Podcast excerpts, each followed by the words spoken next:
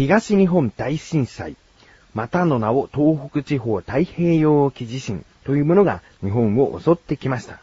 日本の観測記録史上最大級の地震ということで、多くのたくさんの被害を受けてしまっています。今回収録しているのは3月の14日月曜日なんですけれども、ホワイトデーだったんですね。ですが、日本国民の半分以上がおそらくそんなホワイトデーというイベントを過ごすなんていう状況ではないのではないでしょうか。うん。えー、まあ、自分が住んでいるところはですね、神奈川県の横浜市なんですけれども、地震としては震度5度強でしたかね。えー、そこまで地震の被害はあったんですが、まあそんなに、えー、今の生活に支障をきたすということはなかったんですね。まあ、ですが、震源地方面の東北地方では大きな揺れと、そしてその後に来た津波、火災、そして被爆ですね。様々な二次災害が襲ってきました。うん。なんか自分は不思議な気分ですね。うん。もちろん今まで自分が生きてきた中で経験したことのない状況なんですけれども。うん。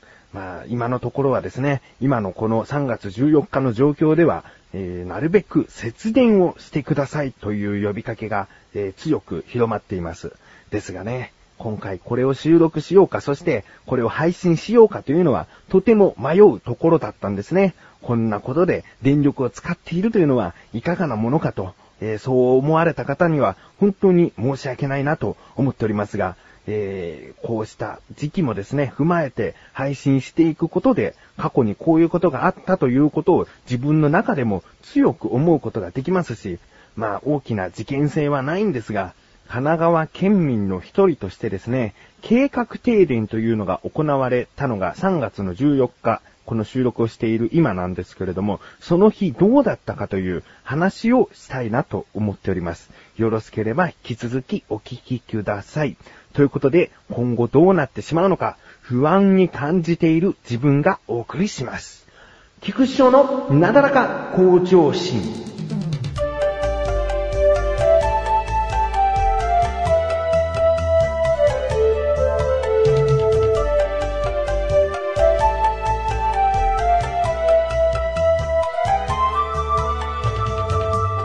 計画停電というのは、とあるエリアを複数のグループに分け、数時間停電させることで消費電力を抑えようという行いですね。うん。そして今回自分が住んでいる神奈川県が計画停電のエリアに入りまして、そしてさらに神奈川県の中でも細かく分類され、5グループに分かれたんですね。うん。そして、それはすごく細かく分かれていて、自分の住んでいるところから実家というのは歩いて10分ぐらいの場所なんですけれども、その自分の住んでいるところと実家でもうすでに時間帯は違うというぐらい細かく分類されたんですね。うん。そしてその発表をされたのが3月の13日だったんですね。14日に実地するということで、もう前日に始めますと言ったんですね。うん。なので、自分としてはどうしようかと、どうなるかと不安だったんですけれども、とりあえず実家とちょっと連絡を取り合って決めたことが、まあ、どちらにしても時間帯はずれているんだけども、夜ご飯の時間帯はどちらも停電だから、それだったら実家の方に集まってみんなでご飯を食べようということになったんですね。うん。で、その日の停電時間というのが、だいたい日中からえー、夜の7時までだったんですね。うん。なので、まあ、日中過ぎてから、まあ、電気は消えてしまって、で、6時ぐらいからだんだん暗くなってくるだろうけども、うちはなぜか、ろうそくをたくさん持っていてですね、あ、なぜかというわけじゃないですね、アロマ用のろうそくを、とにかくたくさん持っていて、で、そのろうそく持っていくよ、なんつって、で、ろうそくをたくさんつけながら、夜ご飯を、えー、6時から7時ぐらいの間の時に食べようかっていう話になったんですね。うん。そして、14日になりまして、で、夜ご飯何にするのかという話をしていたらですね、まあ、たくさんのお皿を並べて、で、物を取っていって食べていくのは暗いから、それはなんか食べづらいんじゃないかってことで、焼き鳥を、その停電になる前に焼くってことになったんですね。で、その焼き鳥とご飯をおにぎりにして、で、食べればいいんじゃないかってことになったんですね。うん。あ、それはいいなと。うん。あの、お箸とかも使わないし、手軽に食べれそうだなと思ったんですね。うん。で、準備は進みまして、焼き鳥を、うちの焼き鳥っていうのはちなみに焼き豚なんですね。で、焼き豚って言うとごちゃごちゃになっちゃうんで、焼き鳥ってもうあえて、あのー、家では言ってるんですけども、焼き豚、うーん、つまり豚のお肉をですね、ネギとネギの間にこう入れていくんですね。うん。まあ、鶏のネギマの鶏肉の部分が豚肉のバラ肉だったり、えー、ロース肉だったり、そういうお肉を使うという、そういったものを、えー、串に刺して焼いているというのが、うちのその日の焼き鳥なんですね。うん。まあ、それを焼いてですね、えー、準備は整ったと。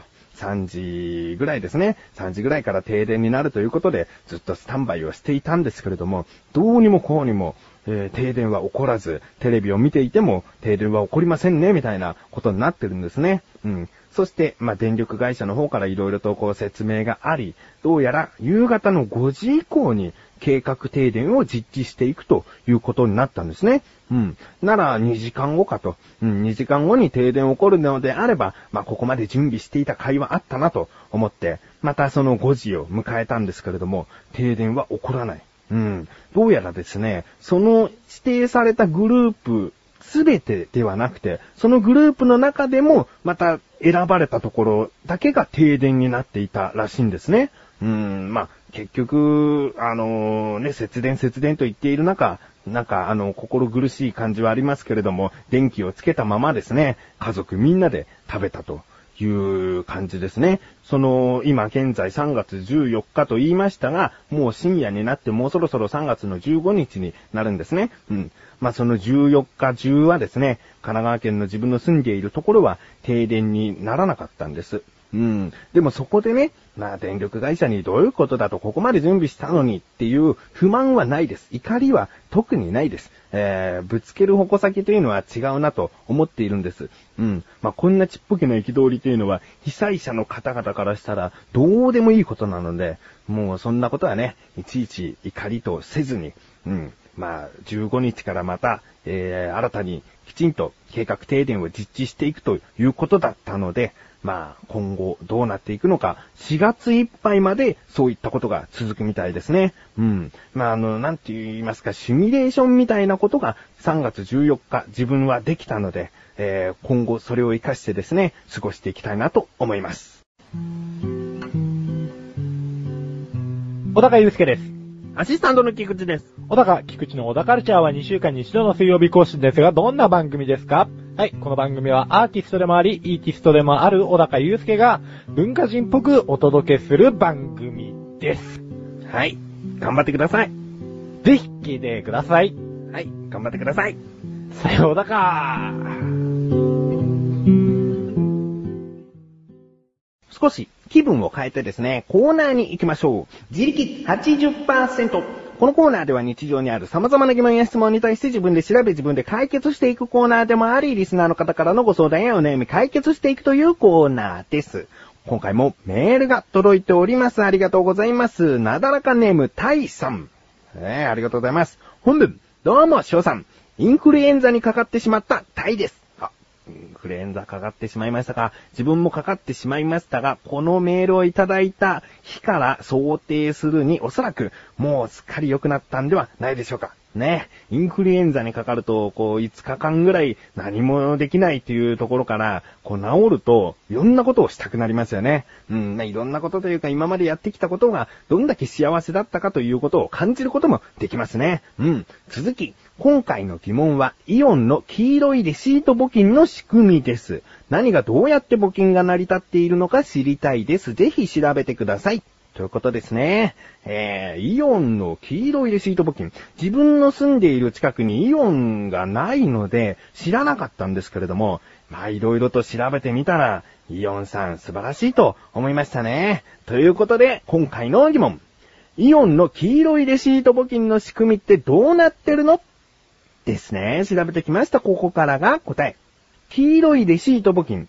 正確にはですね、幸せの黄色いレシートキャンペーンということなんですね。毎月11日にイオンではやっているそうです。うん。そして、この流れというのが、まず、お客さんがお買い物をした後、生産時にレシートで黄色いレシートを受け取ります。そしてその黄色いレシートを支援したい地域のボランティア団体の投稿ボックスというのがあるので、そこに入れるんですね。うん。そしてその黄色いレシートを入れられた団体は、そのレシートに書かれた金額の1%を、えー、品物に取り替えることができると。いうことなんですね。うん。なので、たくさんその黄色いレシートが入ると、1%というのはとても大きな金額となって、えー、いろいろな品物と取り替えることができるようになるんですね。うん。まあ、大きな流れで言いますと、こういったことなんです。うん。で、この行動で、えお客様自身は何をしているのかと。うん。えー黄色いレシートを受け取ってボックスに入れるっていうことは別にしなくても、イオンがもともと1%ボランティア団体に寄付するということになれば、別になんてことないんじゃないかと思うかもしれませんね。まあ、あの、イオンに行っていない方、特にそう思われますでしょ自分も調べてみたんですけれども、えーどうやらそのお客さんが地域のボランティア団体のボックスに入れるっていうのは、複数あるんです。そのボックスが複数あって、この団体はこういうことをしてますよっていう内容も書かれているんです。なので、一つ一つ見て、あ、こんな団体があったんだったら、ぜひここに1%寄付したいなっていう思いを込めることができるんですね。うん。で、1%というのは、イオン自身が支払うというか、えー負担することになるんですけれども、もともとはお客さんが買うことによって、出た1%をボランティア団体に送るということになれば、イオンさんが出しているというよりは、きちんとお客さんが負担しているということになるんですね。うん。よくデパートによっては、えー何日はポイントが3倍ですとかありますでしょ？うん。こういった感じで、例えば毎月11日はイオンのポイントが1%多くつきますよっていうことではなく、その1%は寄付しませんかというイベントになっていると思えば、十分お金の流れは、えー見えないけれども、お客さん自身が寄付しているという行動になるんじゃないかなと思います。うん。まあ自分は調べてみてですね、これは素晴らしいんじゃないかなと思うんですよね。うん。地域のボランティア団体なので、地域の方が寄付することが一番いいわけですよ。世界のどこかのボランティア団体に寄付することももちろん素晴らしいんですけれども、イオンは特にお客様と地域のボランティア団体との架け橋になりたいということで、こういったキャンペーンが行われているんですね。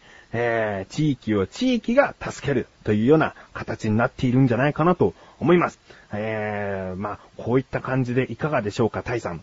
確かにね、えーきちんと自分のお金を寄付するっていう行動を取らないと、なんか募金つってもしている気分にはならないんですよね。うん。ですが、まあ、今こういった形で、えーきちんと1%がそういう団体の方に行っているよということです。うん。今までですね、投稿したレシート金額は1081億5032万円らしいです。つまり、たかが1%でしたけれども、10億8656万円が、そういったことで、ボランティア団体に、えー品物が届けられているということですね。素晴らしい。うん。まあ、こういうことを知れたのも、メールをいただいたタイさんのおかげでございます。ありがとうございます。ということで、こういった感じで日常にある様々な疑問や質問の方をお待ちしております。投稿フォームよりなだらか向上心を選択して、どしどしとご投稿ください。以上、自力80%でした。